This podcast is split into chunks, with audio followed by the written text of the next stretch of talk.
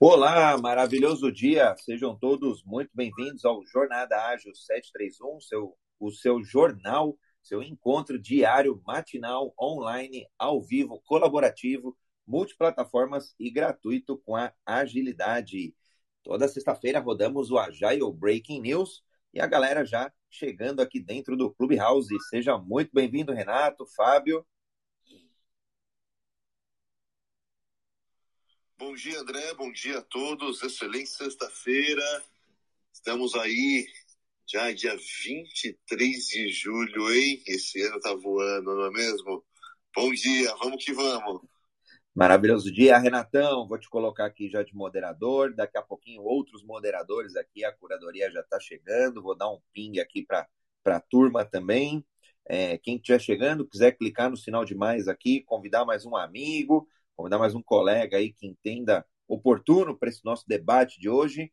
Toda sexta-feira no Agile Breaking News discutimos aí as principais notícias, fatos relevantes, dados, estatísticas, é, eventos, lançamentos, tudo que aconteceu na semana e também é, que acontecerá no, aqui no, no, no, próximo, no horizonte aí de curto prazo.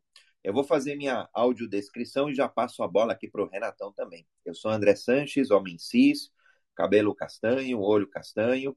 Estou é, aqui numa, numa, foto onde eu estava comemorando o aniversário do, do, meu filho, ao fundo uma paisagem, né, um fundo verde, e estou de jaqueta marrom e também é, camisa cinza. Renatão, é contigo e a Carla já chegando aqui também, seja muito bem-vinda. Renato Ucha, moreno, careca, sem barba, sem bigode. Na foto, usando uma camisa branca com viés do colarinho azul marinho e por trás um fundo neutro. Mulher branca, uh, cabelos loiros, compridos, na foto eu tô vestida de forma social, com um Sim. casaco azul, blusa preta e um fundo claro atrás de mim. Legal, legal. Opa. Opa, tava no mudo aqui. Legal, Carla, nossa correspondente, nossa mestre aí de cerimônias diretamente de Portugal. Acredito que ainda esteja em Portugal. Depois, se quiser comentar como é que estão as coisas aí. Aqui, pelo menos, eu moro aqui em São Paulo. É, viés aí positivo é, de redução aí dos casos de Covid, da, das, das mortes e é, aumento na vacinação já e o governo flexibilizando. Então, faz sentido já pensarmos, já fazia antes, mas hoje cada vez mais já em um bom retorno aí econômico, as empresas já retomando, já deveriam estar se planejando por força do óbvio, mas quem tiver ainda não é não é tarde, antes tarde do que nunca. É, seja bem-vinda, Lidiane, Guilherme, esse encontro aqui dentro do Clubhouse. Quem quiser colaborar, é só levantar a mão, vir para o debate. E quem estiver nos acompanhando nas outras mídias sociais, é só postar um comentário que a gente traz aqui para o debate. Carla, é, eu vi que aconteceu o Kona GP. Você foi uma das palestrantes. Quiser comentar aqui já, iniciando o dia de hoje no Agile Breaking News, quiser comentar como é que foi, o que, que é esse fórum, eu vi que ele já é recorrente também. Então, dá alguns spoilers aí e, e já contar em, em que época do ano vai acontecer a versão 2022. É, o quarto, na verdade, foi o quarto Congresso Nacional de Gestão de Projetos, na verdade, de gerenciamento de projetos. Aqui no Brasil é gerenciamento, em Portugal é gestão, que depois de algum tempo já não, já não é mais, não, já não soa mas falou gerenciamento, mas foi o quarto Congresso Nacional de Gerenciamento de Projetos. Ocorre sempre no mês de julho e ele tem crescido muito. Eu participei da segunda edição, da terceira não, não consegui, e agora eu volto, volto para a quarta edição. E você vê realmente o quanto o evento cresceu. O evento foi, foi 19, 20, 21 e 22 de julho. Foram quatro dias cheios de programação. Então, eles fizeram uma coisa bem interessante que foi de manhã ocorria sempre apenas palestras, da parte da tarde tinham workshops e a parte do final da tarde ali, barra início da noite, mais palestras. as pessoas poder, podiam se inscrever ou no programa total, que é workshop mais palestras, ou só no workshops, ou só no, no palestras. E, e teve nomes muito conhecidos na área de gestão de projetos, como, por exemplo, Ricardo Vargas, o Gino, é, o Gino Terente estava lá, e foram, por, por assim dizer, os masterclasses, os speakers principal do, do congresso. Ano que eles estão falando que eles já deram spoiler ao final dessa edição que no ano que vem eles pretendem alargar e não só fazer um congresso aqui no Brasil, mas incluir mais pessoas de fora do Brasil, sempre numa posição online. Mas a ideia é que ano que vem seja um evento mais direcionado também para o mercado internacional. Acho que vale a pena ficar é, de olho na, nesse evento no, no, no que vem, tá? no futuro, né? Até porque as pessoas, muitas das pessoas que trabalham nesse evento, quer dizer, que estão organizando e que também participaram desse evento como palestrantes, também participam na jornada colaborativa e também organizam. Então acaba que não é um evento isolado, você acaba criando networking aprende muito. A troca foi fantástica. Desculpa, teve temas muito interessantes temas que estão super na moda. Acho que quem, quem se inscreveu e que não teve oportunidade de assistir vai ficar gravado, então ainda tem tempo de revisitar algumas das palestras. Eu fui uma das que não conseguiu acompanhar o evento todo, então tá no meu roadmap até o final do ano. Pelo menos até agosto eu vou tentar ver tudo o que se passou. Eu falei sobre a questão da empatia, e, mas não a empatia no, no sentido de o que, que é a empatia somente, mas no novo significado, melhor dizendo, no novo ressignificado que ganha a empatia nesse momento. Uma vez que já não somos apenas é, trabalhamos localmente, eu posso estar em Portugal e trabalhar para o UK, para trabalhar para o Brasil, trabalhar para a Alemanha, para onde for, e como nós somos agora todos uma teia, uma grande teia, que é, acontece uma, um problema na China, tem impacto no Brasil, acontece um problema nos Estados Unidos, tem impacto na Alemanha. Então, mais do que nunca agora é eu preciso me colocar no lugar do meu consumidor, do meu profissional, eu preciso olhar o outro inteiramente, não o Renato como um profissional apenas, mas o Renato, a pessoa, a sua família, os problemas, para que nós consigamos de fato sobreviver. Então, a empatia mais do que nunca agora ela se torna não só uma ferramenta uma ferramenta, uma característica, uma soft skill, melhor dizendo, utilizada no design thinking ou utilizada para ter compaixão ao outro, mas ela se torna agora uma questão de sobrevivência. As empresas só conseguirão sobreviver ao se colocar no lugar do seu consumidor, ao se colocar no lugar do seu colaborador. Do que adianta ter uma empresa, como a gente falou na semana passada, que manda aqueles tipos de e-mail que depois vão para mídias, se que, que adianta ser uma empresa pode ser a melhor, a ranking número um, se não há funcionários? Os seus funcionários, os profissionais não estão felizes. E depois, voltado muito nessa questão, para finalizar, nós fala, fala-se muito sobre o Ubuntu. Não sei quem conhece, mas o lema é uma filosofia africana e que é baseada na, na frase, melhor dizendo, no lema que é eu sou porque tu és. Eu sou gestora de projetos porque assim a minha equipe me permite. Eu sou mãe porque assim eu tive um filho e um filho me reconhece. Eu sou uma empresa reconhecida no mercado porque os clientes assim me reconhecem, o mercado, os funcionários. Então, toda essa filosofia baseia-se nisso, que é eu sou porque tu és, eu estou bem porque tu estás bem, eu estou aqui no Jornada Ágil porque assim o André me permitiu estar. E, basicamente foi isso. Obrigada, André. Maravilha, Carla. Eu vi aí as chamadas, eu não, de fato, não consegui é, acompanhar, estou tá, com outro projeto aqui, mas eu vou dar uma olhada assim aí nas gravações, olhar aí o, o material. Eu vi, tá assim, de verdade, estava muito interessante mesmo. Meus parabéns aí é, pela atuação e meus parabéns ao grupo ali, à organização.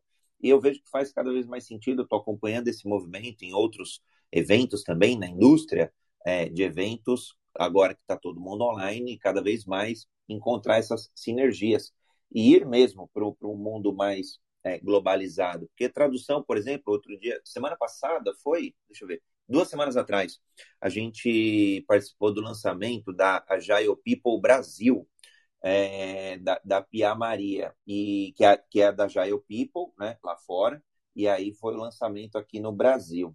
E aí você faz com o Zoom, tem tradução simultânea, tem uma série de, de facilidades que você consegue fazer um evento desse, América Latina, com muita com muito pouco recurso e, e, muita praticidade, muita facilidade. Vou, vou dar as boas-vindas aqui para o Leandro, seja muito bem-vindo, Leandro, ao Jornada Ágil, um dos nossos moderadores, curadores aí também do Agile Breaking News, toda sexta-feira. Seja muito bem-vindo. Dia.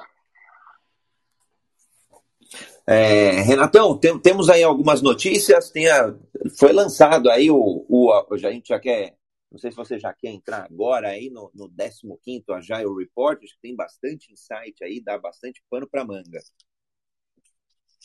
Bom dia, bom dia a todos mais uma vez, Leandro que está aqui conosco. Eu trouxe hoje aqui uma, algumas provocações interessantes, André, é, em relação ao 15º relatório State of Agile. Ele saiu recentemente, então ele está bem fresquinho ainda, e alguns insights interessantes, né? Então, num dos pontos ele trata sobre onde as empresas estão utilizando agilidade, né? Então, obviamente, não, não era de se esperar que fosse diferente, mas 86% dos departamentos de desenvolvimento de software usando agilidade e a área de IT, né, a área de tecnologia, vindo em seguida com 63% da área da te tecnologia já usando agilidade. Mas o que começa a chamar a atenção são os números das outras áreas. Você vê a área de operações rodando no 29% das áreas de operações aí pelo mundo rodando agilidade, 17% do pessoal de marketing, né, da área de marketing usando agilidade, 16% dos departamentos de recursos humanos usando agilidade, 11% dos departamentos de vendas usando agilidade, 10% dos departamentos da área de finança usando agilidade. E aí, a grande provocação e, e ponto que eu trago aqui para discussão é como que vocês enxergam hoje na organização de vocês o, o uso da agilidade fora da área de desenvolvimento de sistemas e tecnologia, mas mais do que isso, o que, em que nível, em que estágio a agilidade está fora da área de TI. E eu, eu trago essa provocação porque hoje eu puxo a agenda de agilidade fora da área de TI, em marketing, em vendas e agora em finanças, eh, dentro da organização em que eu trabalho. E o que eu percebo, e aí eu vou compartilhar o que eu percebo e gostaria também de escutar de vocês é que agilidade fora dessas áreas é, é o mesmo, né, nós estamos aí é, caminhando num passo muito semelhante ao que agilidade era talvez há 10 anos atrás dentro da área de desenvolvimento de software, ou seja, ainda não está não tem uma maturidade muito grande e nós estamos aí buscando construir é, padrões que funcionam e funcionam bem dentro dessa área, o que hoje na área de desenvolvimento de software me parece que está muito claro os way of working de sucesso, o que funciona dentro da agilidade. Então eu passo aí a palavra a todos é, para essa provocação. Acho que a gente está na quarta década aí do, do, do ágil, né? Década de 90 ali emerge uma série de métodos e frameworks, uh, o Scrum, XP, Crystal, uh, emergem ali na década de 90, uh, de práticas de uso mesmo, isso é uma coisa bastante interessante, né? Emergiu, ele não foi escrito baseado numa série de coisas, não, eles emergiram mesmo, uh, são, foram casos reais. Começo dos anos 2000 existe ali a, a escreve-se o, o manifesto, que foi conhecido como Manifesto Ágil. É, aí você entra na segunda década. A terceira década de 2010, eu acho que começa a se falar de ágil fora da TI, de ágil em escala. E agora, 2020, é, a gente está na quarta década, a gente está falando de business agility. É, eu, eu, eu, eu, gosto de, dessa leitura que a gente está aí entrando na quarta década sobre o ágil. Então, ou seja, não é algo, não é, não é um bebezinho, né? É, mas eu concordo muito com, com, com o Renato no sentido de que estamos aprendendo ainda a fazer ágil fora da TI. Uh, eu vejo muito se copiar o que funcionou dentro do desenvolvimento de software uh, e, e, e, acaba que métodos, frameworks e tudo mais, eles são recortes de uma realidade, eles são é, é, eles, eles nasceram, emergiram ali dentro de um contexto e, e, e não necessariamente funcionam se copiando e colando, né? É, eu já vi time de finança usando Scrum, assim, para mim não, não, pro Leandro não faz muito sentido isso, né? É, então eu acho que a gente está assim aprendendo ainda a fazer, aprendendo a descobrir como o que, que funciona, o que, que não funciona. Hoje metade do que do que a gente tem aqui de transformação é fora da TI. A gente tem hoje marketing, a gente tem hoje RH, a gente tem jurídico, a gente já fez uh, uh, algumas experiências, a gente já tem uma certa prática aí. É, finanças é algo que a gente está entrando agora, uh, a gente está descobrindo agora, está emergindo aí maneiras de fazer. E aí, tô falando da gente aqui na Noveflow, né? É, eu acho que é, eu acho que é uma realidade, assim. Agora, é, pensando uh, que ágil que é esse, né? O que a gente está falando?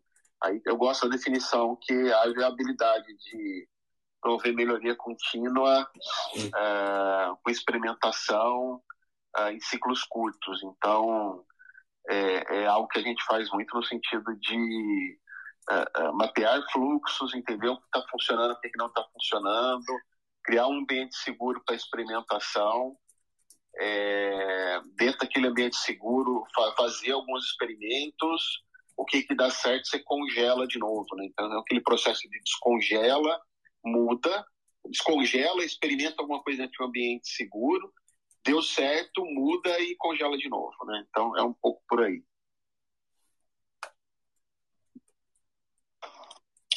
Eu concordo com com o que o Leandro disse, é, fora da área de TI, acho que a agilidade ainda está a crescer.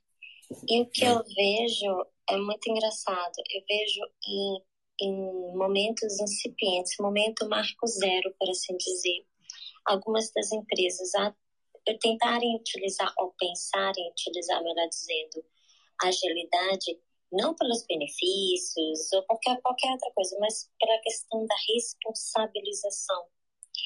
É que é muito comum, e, e eu não estou entrando na qualidade da situação, por assim dizer, mas é muito comum que em projetos tradicionais, onde, seja, onde existe a figura do, do gestor de projetos, que às vezes acontece que quando a equipa falha ou comete alguma situação assim, qual é uma das principais, um dos principais fatos recorrentes, né? Olha, culpa do gestor de projetos, foi o gestor de projetos que não definiu, foi o gestor de projetos que fez um prazo irrealista e etc.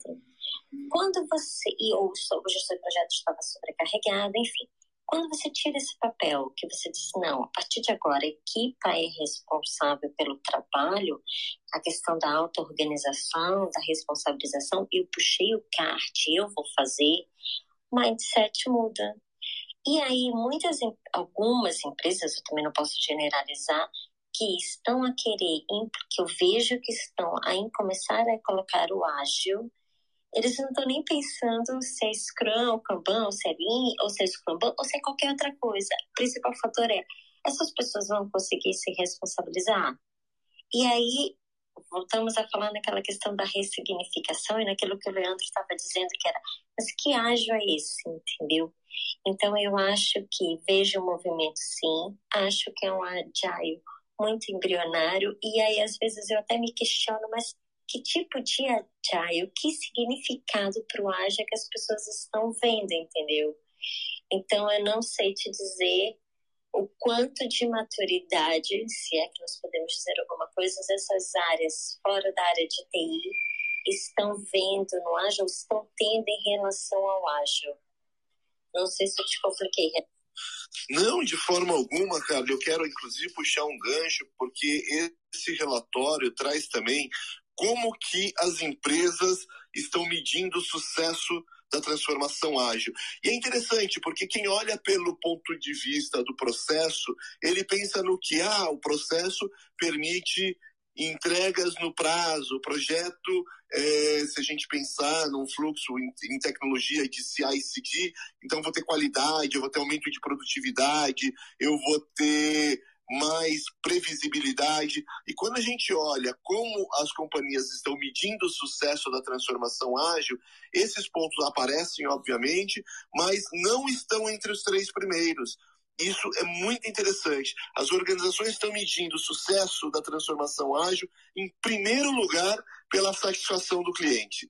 Em segundo lugar, pela entrega de valor no negócio. E em terceiro lugar, pelos objetivos estratégicos aí do, que estão sendo entregues ao longo dessa transformação. Então, acho que esse é um ponto muito interessante, principalmente para quem ainda olha agilidade como um processo de Scrum ou agilidade como um processo de Kanban. E aí eu acho que o Leandro foi muito feliz em trazer aí a ideia do Business Agility e de tirar um pouco, e a Carla também provocar é, essa questão do processo. Hoje, quem pensa, a organização que pensa implantar ou, ou fazer uma transformação ágil, né? implantar algum método ou, ou efetivamente fazer essa transformação ágil, o foco hoje, e isso já vem sendo mostrado por meio de é, pesquisa, é satisfação do cliente e entrega de valor para o negócio.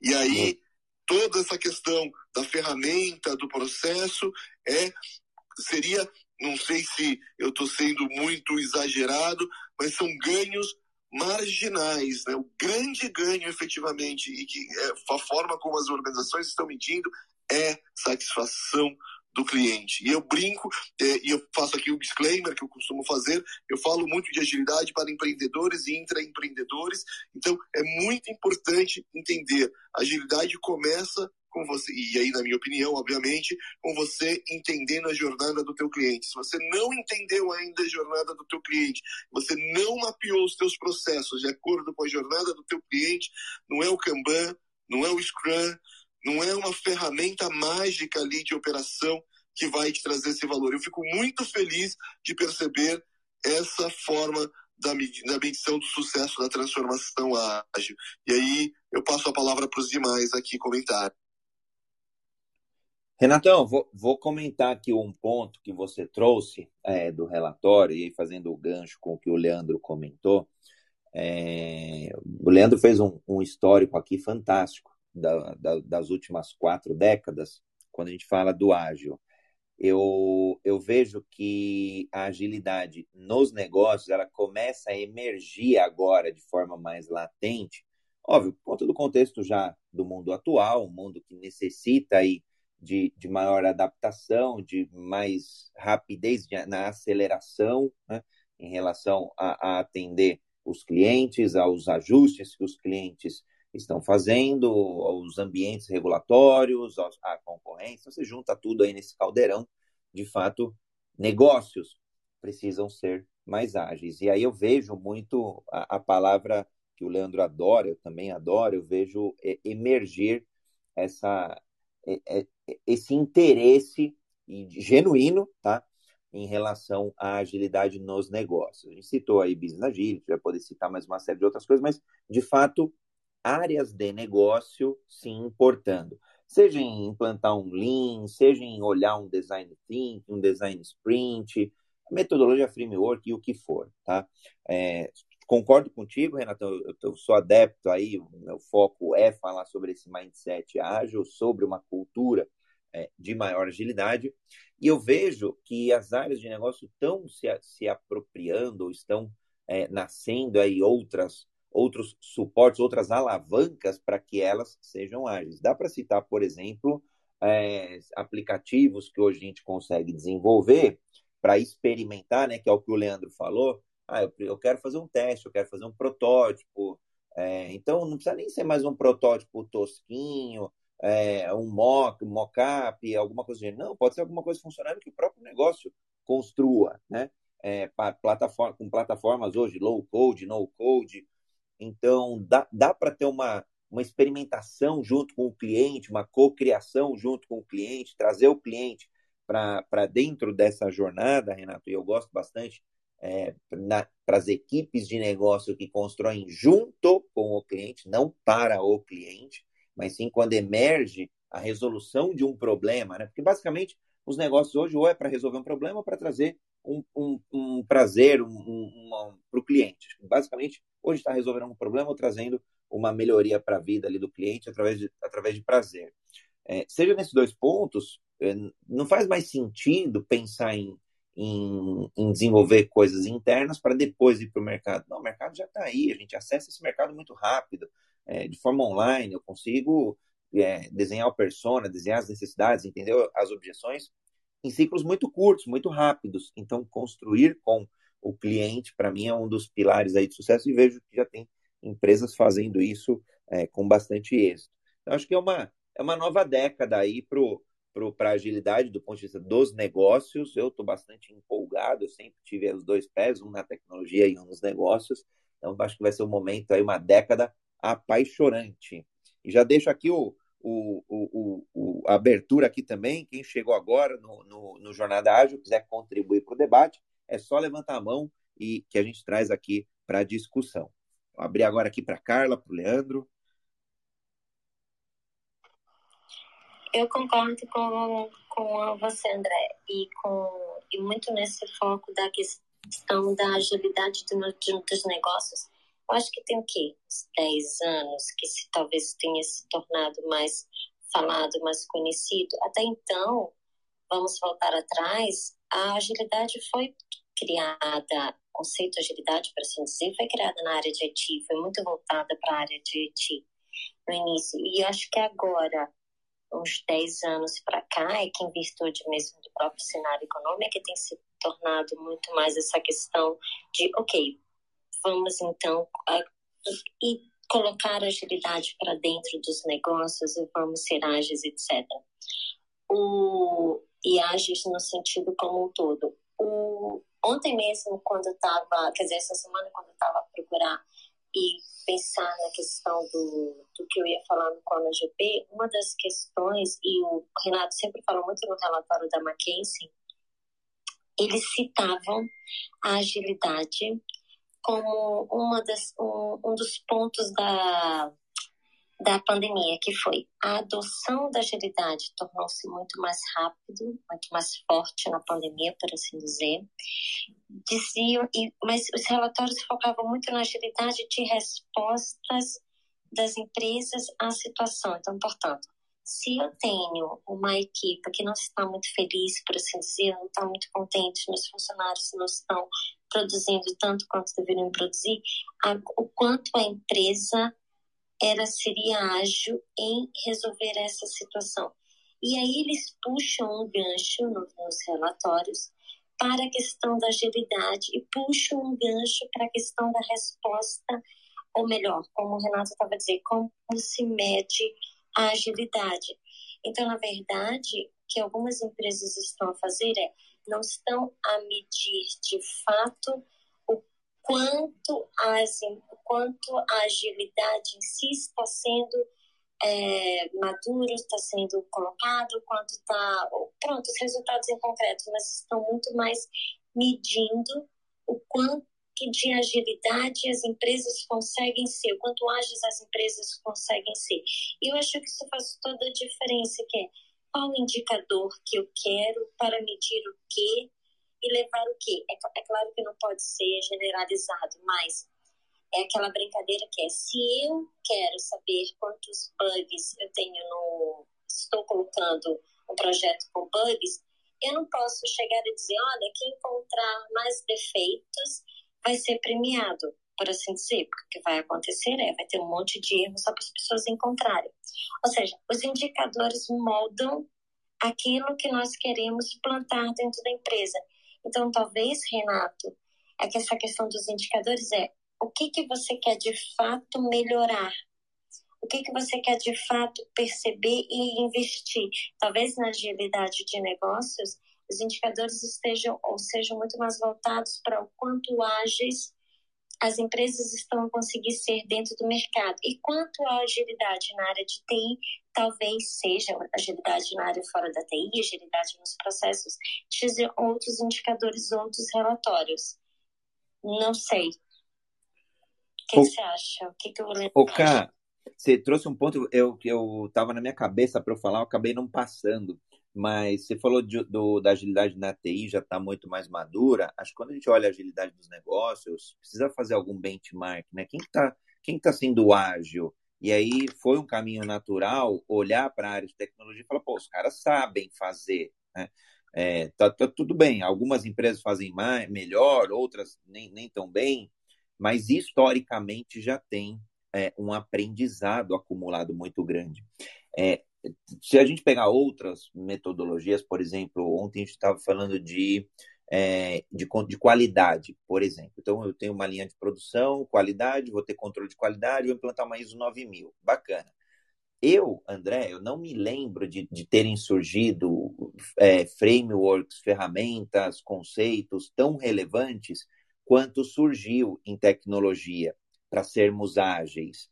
É, exceção aí, não sei, talvez design thinking, olhando aí um pouco da parte da criatividade, mas quando se pegar uma empresa aí mais tradicional e, e dividi-la em, em área de negócio, em área de suporte e área de tecnologia, é, nem na área de suporte, nem na área de negócio eu, eu vi coisas é, emergirem é, tão grandes e, e, tão relevantes quanto surgiu na TI. Então, para mim, é meio um caminho natural as áreas de suporte, como o Renatão falou, área de finanças, ou áreas de negócio, uma área de vendas, uma área de comercial, é, olharem a TI e falar, pô, eu preciso aprender com esses caras, esses caras fazem é, coisas interessantes, e, eles têm essa, esse DNA mais ágil que no mundo moderno é, é necessário, para não ser obrigatório, senão não vou sobreviver.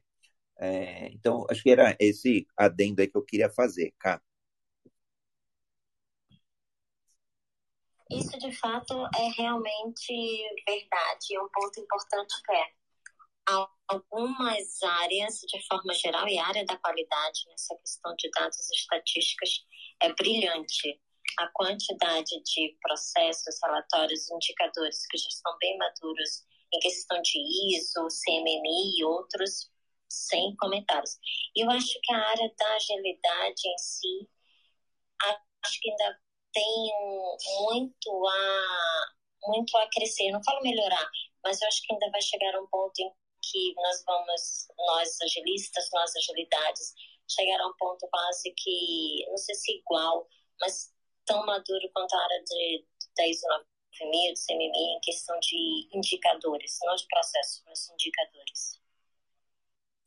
Para corroborar o que o Renato trouxe da jornada né, do cliente, para mim é, é eu gosto de, às vezes de adicionar a jornada de sucesso do cliente, porque só ter uma jornada do cliente pode levar ele a uma experiência talvez não tão boa. Então, eu gosto de colocar aí, um, às vezes, um adjetivo, dar um pouco mais é, da cor ali que a gente quer para a jornada.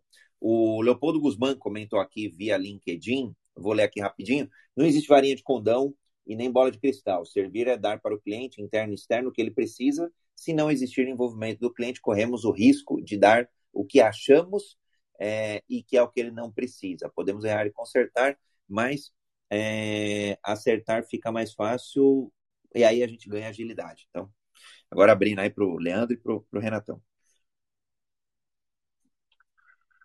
Eu, eu, em 2008, eu quase abandonei TI, assim. E eu, eu lembro conversando com um amigo, eu estava eu, tava trazendo assim, algumas dores, assim. Eu falava com ele que não fazia sentido uma série de coisas que eu, que eu via dentro da TI, uh, certas demandas que vinham de, de do PMO, é, CMMI, tinha uma série de coisas ali que eu não me encaixava, eu não me via e, e eu conhecia um mundo, eu estava dentro de uma bolha onde aquilo parecia é, é, é, era vendido como uma verdade perfeita ali. É, foi quando ele me falou: você precisa conhecer um cara chamado Alexandre Magno e, e, e, fazer um treinamento que ele tem, que é do Scrum. E ali em 2008 eu fiz esse treinamento e eu descobri ali uma série de pessoas que, que pensavam diferente, que entendiam o mundo de uma outra forma. Em 2010, a Gel Brasil, eu acho que foi um período que eu descobri muita coisa bacana ali. É, isso foi uma coisa que. O Alexandre Magno aí é uma segunda geração de brasileiro uh, que, que começa a olhar para o ágil uh, em cima de, de, de, algo que foi o Juan Bernabó, que é um argentino que mora há muitos anos no Brasil.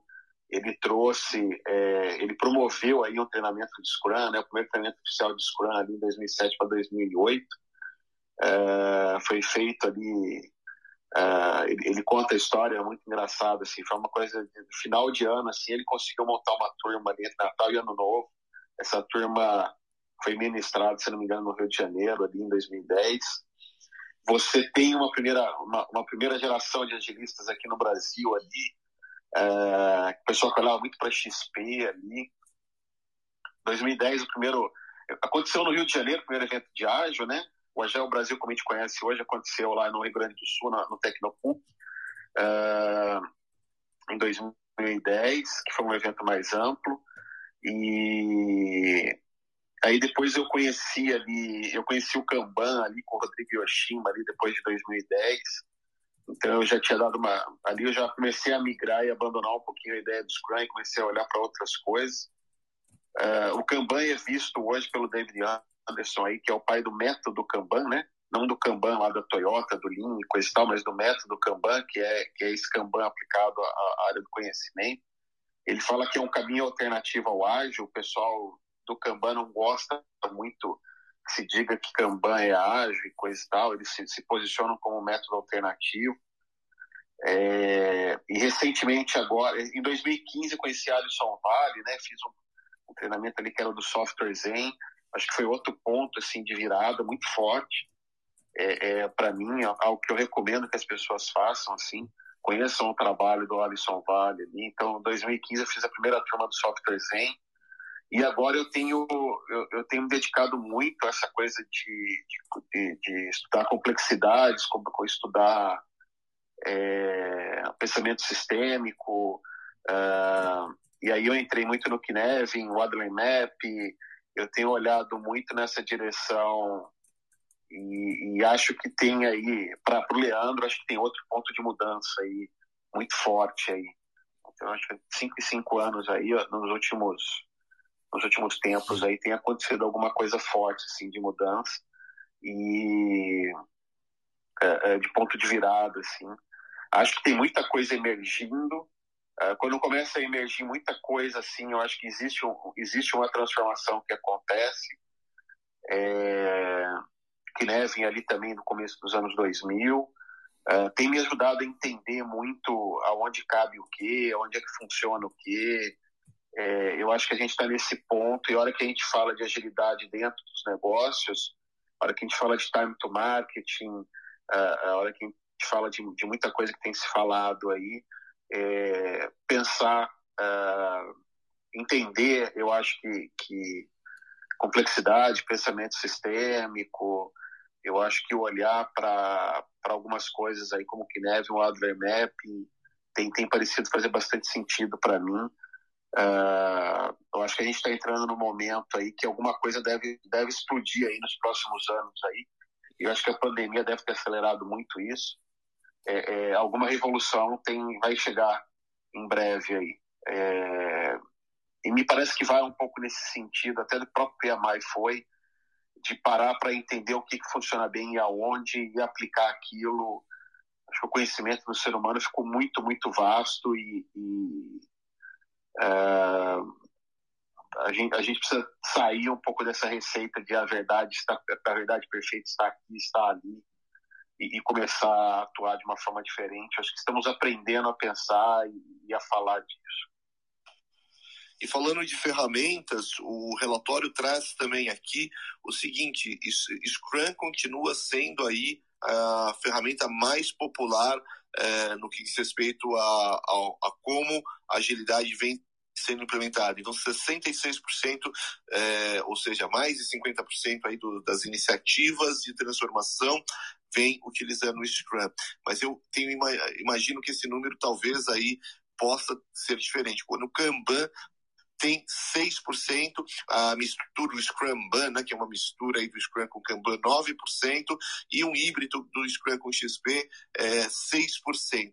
Mas o que eu acho interessante e que eu gostaria de repercutir aqui é o seguinte, quais são os desafios na transformação? A gente fala, a gente vê aí muita, muitas vezes o pessoal falando, ah, sabe, pô, aqui onde eu trabalho cara, eles querem fazer, mas pô, o C-Level não está nem um pouco comprado, ah, os gestores têm resistência à mudança, e o que é interessante, ah, muitas vezes a cultura da organização também colocada aí como uma grande barreira, mas o que é interessante ver aqui pelo relatório é que, obviamente, tem todos esses problemas, mas o que desponta aí como o maior problema, né, a maior dificuldade, barreira da adoção de práticas de agilidade, e nesse caso aqui, ele sendo específico de agilidade escalada, é a inconsistência de processos e práticas entre os times.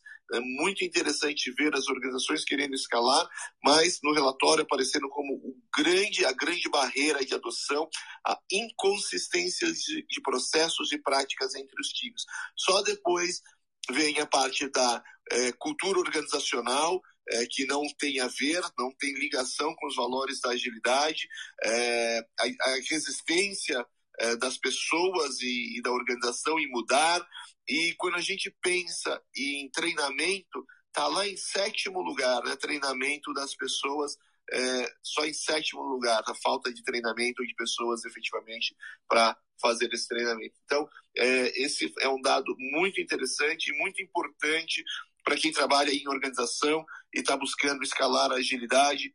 A grande barreira, de acordo com o relatório, é, são as inconsistências de processos e práticas entre os times. Eu não sei se deveria existir essa consistência. É... Quando a gente está falando de energia, eu não sei se essa consistência é tão. Eu não sei se a gente deveria estar falando em escalar é, eu tenho dúvidas em relação a isso, assim, dúvidas sinceras, assim.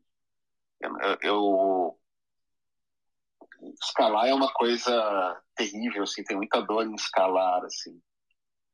Eu não sei até onde a gente deveria estar tá, tá olhando para a solução das coisas nesse sentido, assim. O, é...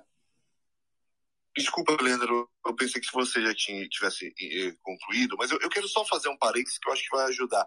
É, porque você traz aqui e que será que precisa escalar? Eu acho essa uma provocação maravilhosa mas é, eu queria provocar também, né? Se a gente pensar em grandes organizações, é, se não escalar, qual seria a alternativa para ter esse alinhamento cross-organização? Porque quando a gente fala de agilidade num ambiente pequeno, por exemplo, eu tenho lá algumas squads ou alguns times trabalhando com algumas metodologias ágeis, é, é mais simples, é mais fácil, mas quando eu penso, por exemplo, em um banco onde eu tenho milhares, dezenas, centenas de milhares de trabalhadores é, em diversas line of business diferentes, diversas linhas de negócio diferentes e que precisam se comunicar em algum nível para que possa gerar valor para a organização é, e aí sim a gente buscar acabar com silos e ter uma, uma gestão mais homogênea, com o pessoal participando, é, independente do seu silo,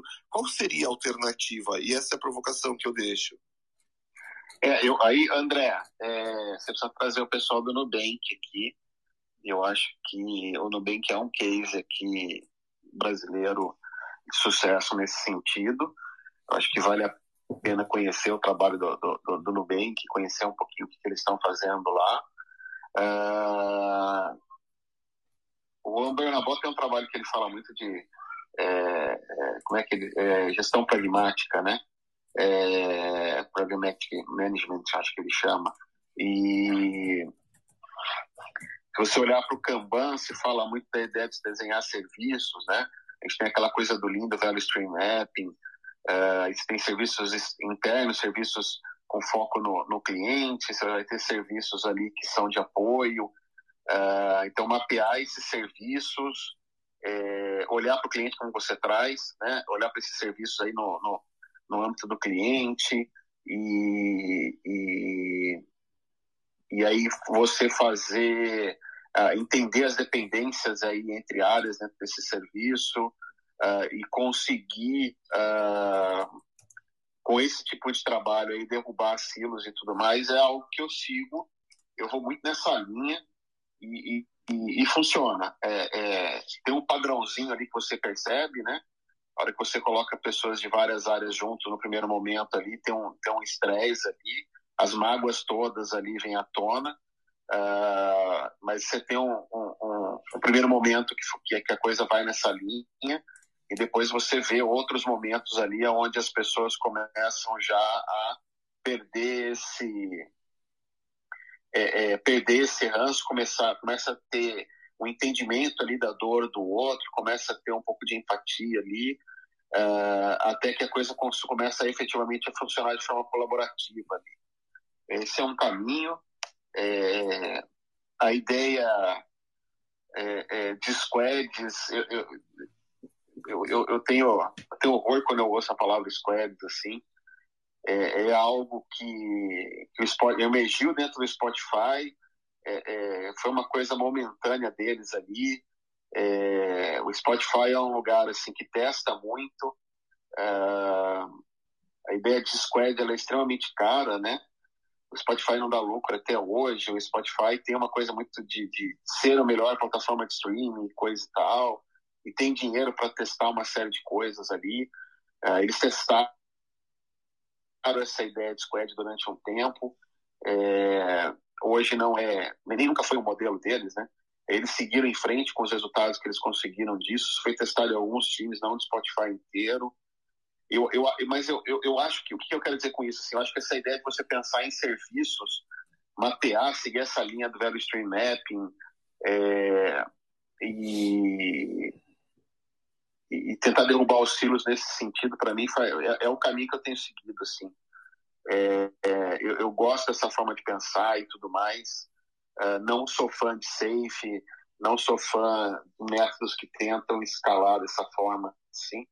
Com Kanban, o que você faz é mais Kanban, né?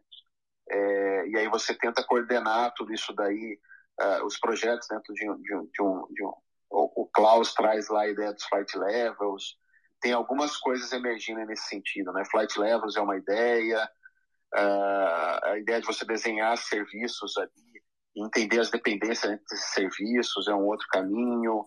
Uh, tem, tem, tem algumas coisas interessantes aí que, eu, que a gente tem, tem usado e, e, e tem trazido aí algum resultado aí. Uh, tem mostrado-se eficiente e eficaz, né?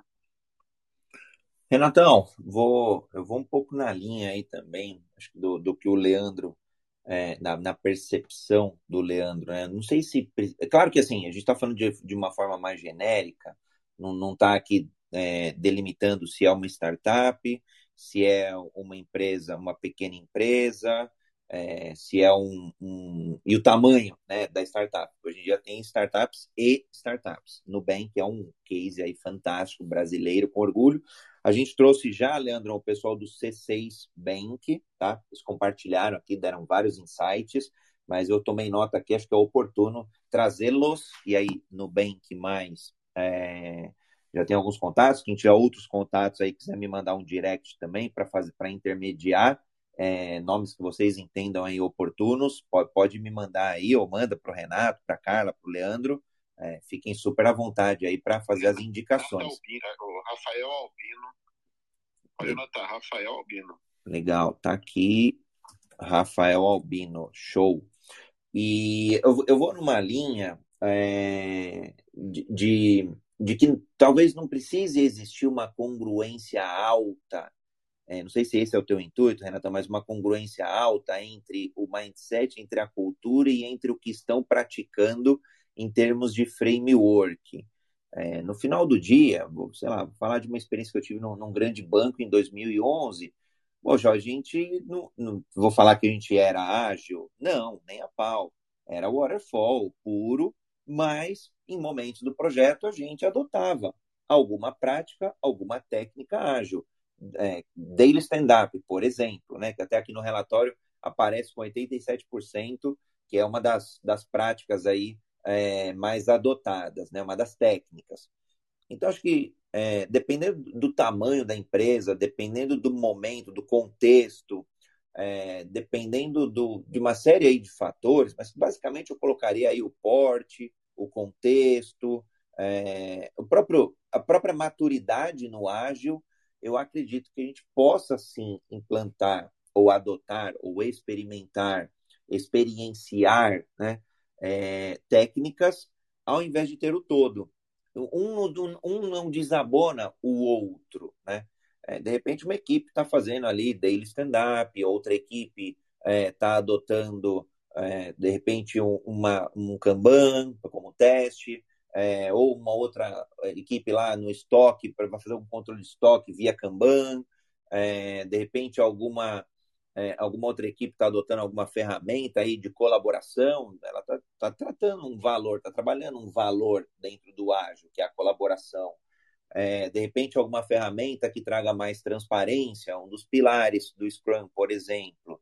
É, de repente, está adotando alguma, é, alguma outra ferramenta lá, um, um, mapeamento de um bug tracker da vida. Então, acho que pode, pode ir complementando.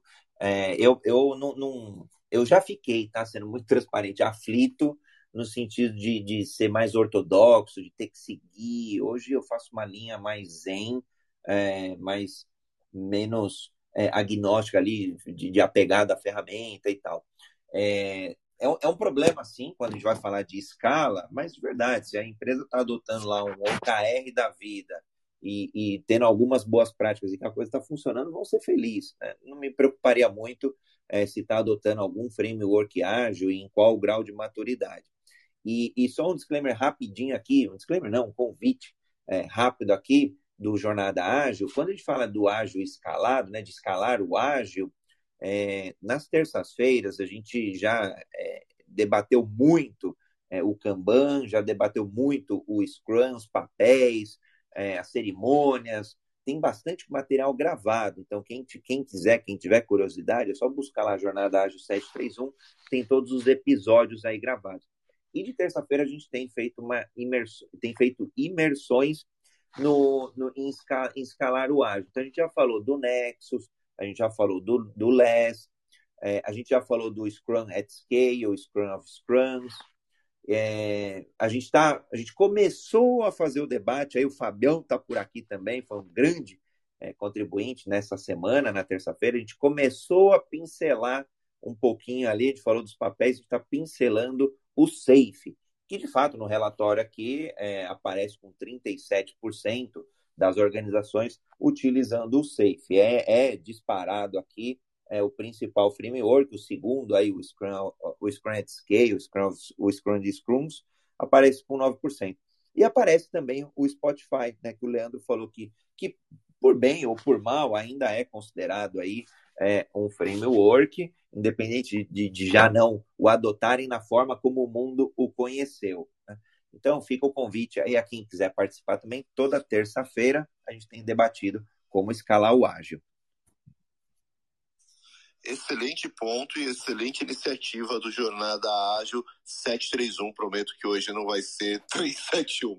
É, mas eu acho gostoso esse debate e essa provocação que a gente traz aqui, porque eu acho que é essa provocação e é esse debate que leva a gente a um crescimento, a uma melhor é, sintonia entre o que está acontecendo no mundo. Mas é, uma coisa é fato, né? A gente aqui talvez a gente faça parte de uma confraria, uma confraria que entende, domina, tem um, a, essa felicidade de já ter tido bastante experiência com agilidade.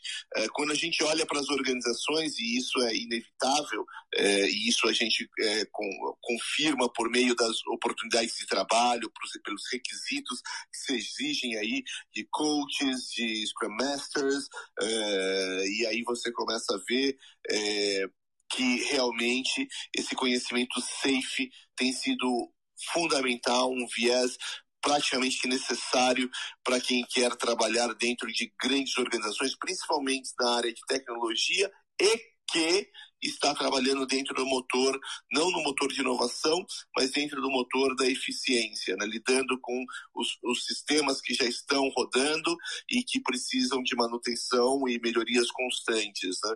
E aí, uma provocação que eu deixo aqui para a gente tentar devanear e, e tentar entender é o que está por trás ou, ou, melhor, reformulando aqui a pergunta, né? para estas organizações que estão enxergando no SAFE é, um, um, valor, é, qual que é a dor dessa organização que o SAFE tem endereçado, independente da gente ser a favor, ser contra, entender que existem outros métodos que talvez sejam até melhor que o SAFE, qual que é a dor que está por trás é, das organizações e que elas estão usando o SAFE como remédio, né? Eu, eu deixo essa provocação.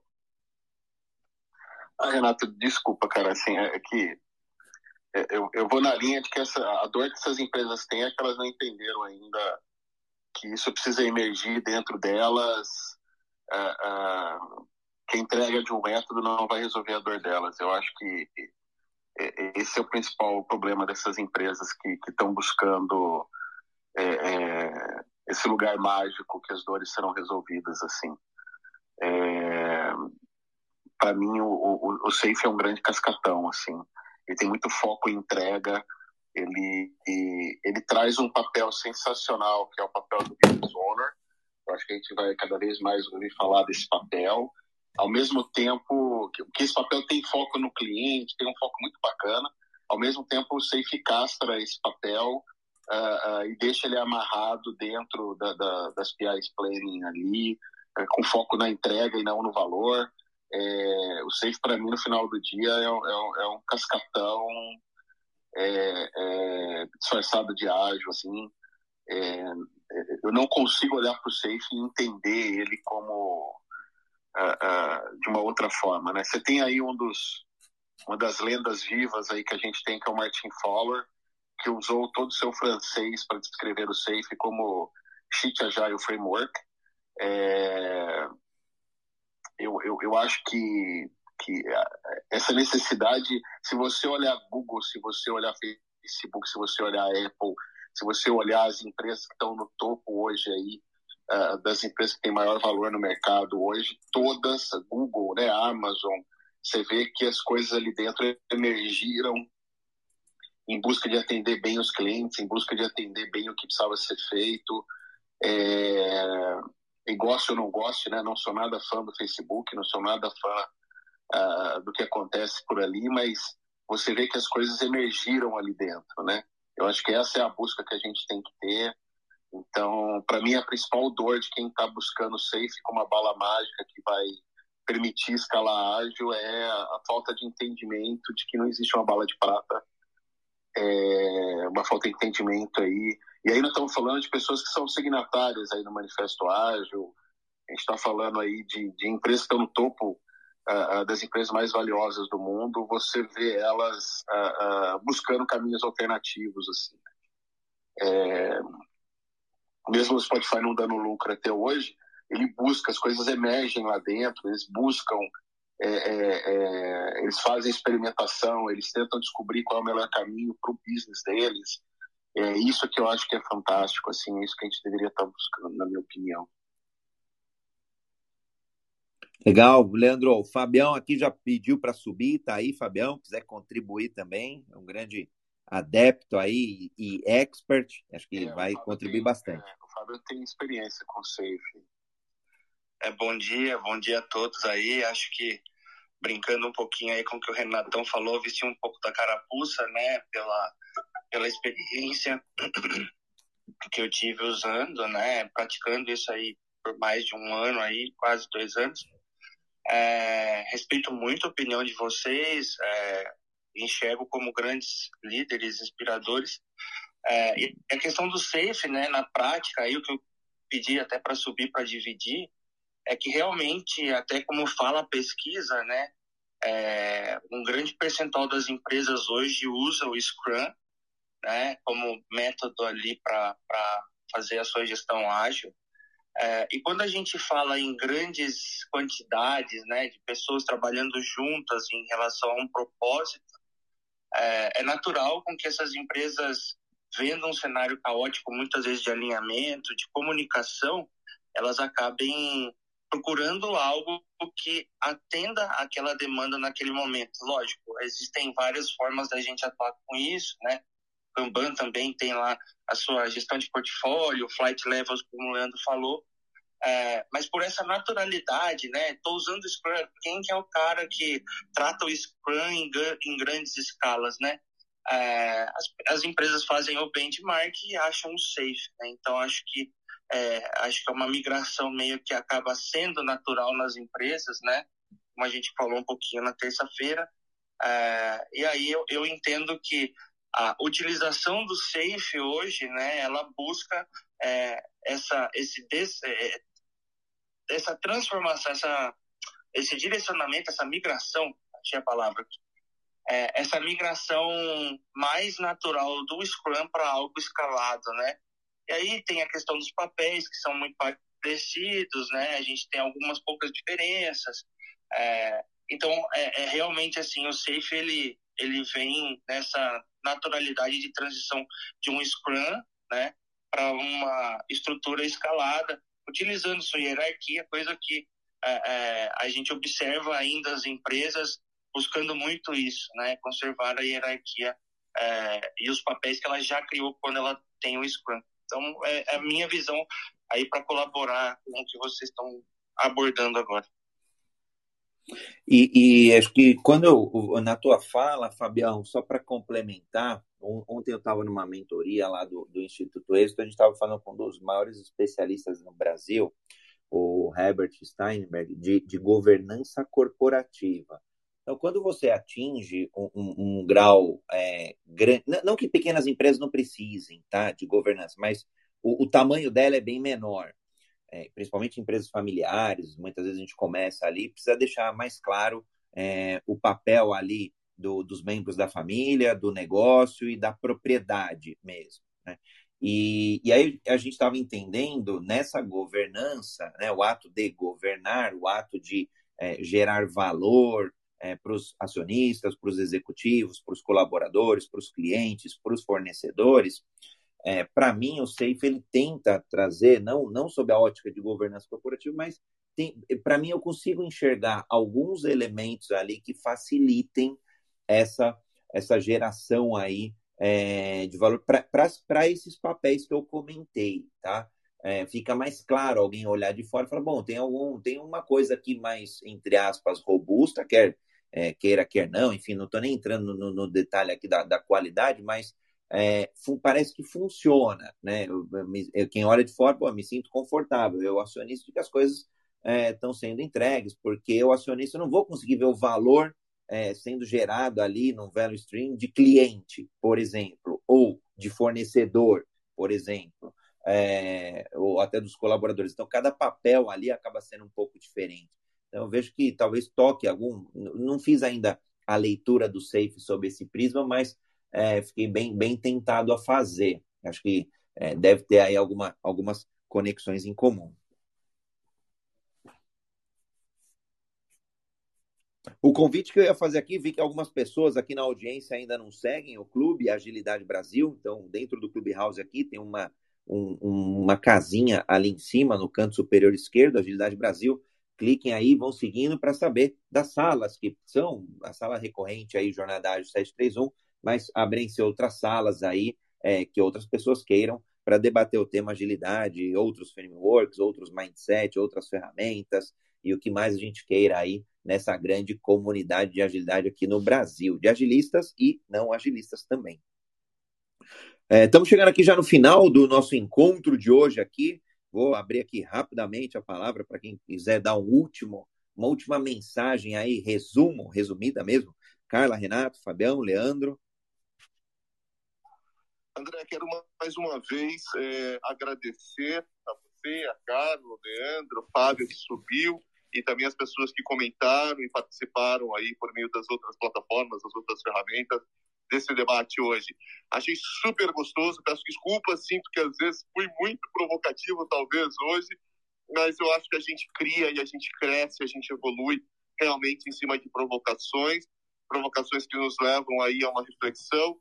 E quanto mais pontos divergentes nós tivermos aqui dentro, melhor para o público, que pode formar, assim, uma melhor opinião. Então, muito obrigado, Leandro, Carla e Fábio, pelas colocações enriquecedoras de vocês. Estou muito feliz com esse nosso debate hoje espero que tenha ajudado as pessoas a saírem daqui com uma opinião um pouquinho melhor em relação ao que nós estamos fazendo.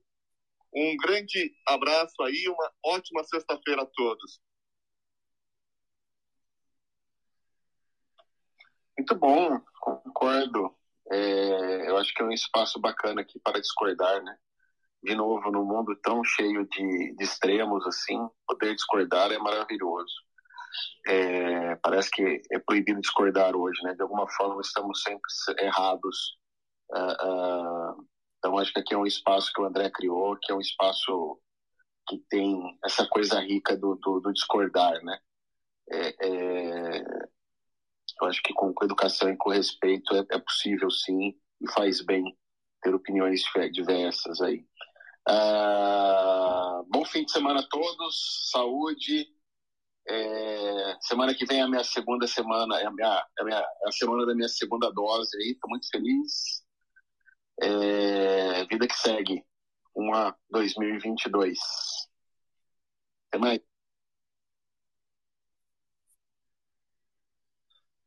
Queria agradecer a todos aí pela presença. O Leandro, né? A gente teve a minha indicação aí para as terças de safe pelo Leandro. Queria agradecer o Leandro aí pela indicação, Renato, Carla, André pelo excelente trabalho que a gente está fazendo aí. Um abraço a todos os ouvintes. Legal, a Carla acho que entrou numa, numa reunião agora no finalzinho. É, se quiser aqui pode me interromper, tá, Carla? É, é um espaço seguro, que não é o espaço do André, é o espaço aqui de todos, é o espaço aqui do Jornada Ágil, é o espaço da agilidade no Brasil, que acho que tem que ser é, debatida com tons de seriedade, com tons de brincadeira, é, mas com um tom principal de respeito. Então, eu, eu adoro, eu aprendo muito, de verdade mesmo, sou muito honrado aí de estar com todos vocês. É, fica o convite para amanhã, em geral de sábado, a gente tem falado da aplicação de agilidade em vendas, que é uma das grandes áreas aí é, oportunas e fundamentais nas empresas, marketing e vendas, e aos domingos a gente tem falado de agilidade pessoal, no desenvolvimento e na evolução pessoal. De segunda-feira a gente tem trazido elementos de business agility, de cultura, de mindset. De terça-feira a gente tem falado sobre frameworks. Quarta-feira a gente tem falado sobre Agile People. E nas quintas-feiras a gente tem trazido um pouco de futuro, um pouco de tecnologia, é, data science, novas tecnologias, é, tem sido bem bacana aí, tá, tá uma agenda bem, bem bacana e bem robusta. Então fica o convite a todos a participarem e a seguirem aqui os moderadores, que são feras mesmo, de verdade, não é, não é puxando sardinha não, não é puxando saco não, mas é uma galera aí que tem feito um ágil bem diferente, um ágil bem bacana, que é o Renato Ucha, a Carla Barros, Leandro Garcia, o Fábio aqui também, Fábio Baldim, sejam, é, é para mim é uma honra estar ao lado aí e servir junto a vocês. Gratidão à audiência aí também, Vitor, Fernando está por aqui, o Alexandre, Raquel, Guilherme, Leopoldo Guzmán, que fez o comentário aqui, é, e a quem nos acompanhou e a quem vai nos ouvir a gravação. É, podem nos enviar sugestões de temas, sugestões de pessoas, quiserem acompanhar outros materiais, tá tudo gravado, tudo público, gratuito, para que a gente tenha aí no final do dia mais agilidade. E aí cada um vai, vai ter a sua agilidade no seu sabor, na sua dose, no seu momento. Então, gratidão a todos. Muita saúde, abraços e até amanhã no Jornada Ágil 731, seu encontro diário e matinal com a agilidade. Valeu, Renatão, Leandro, Carla, Fabião, abraços.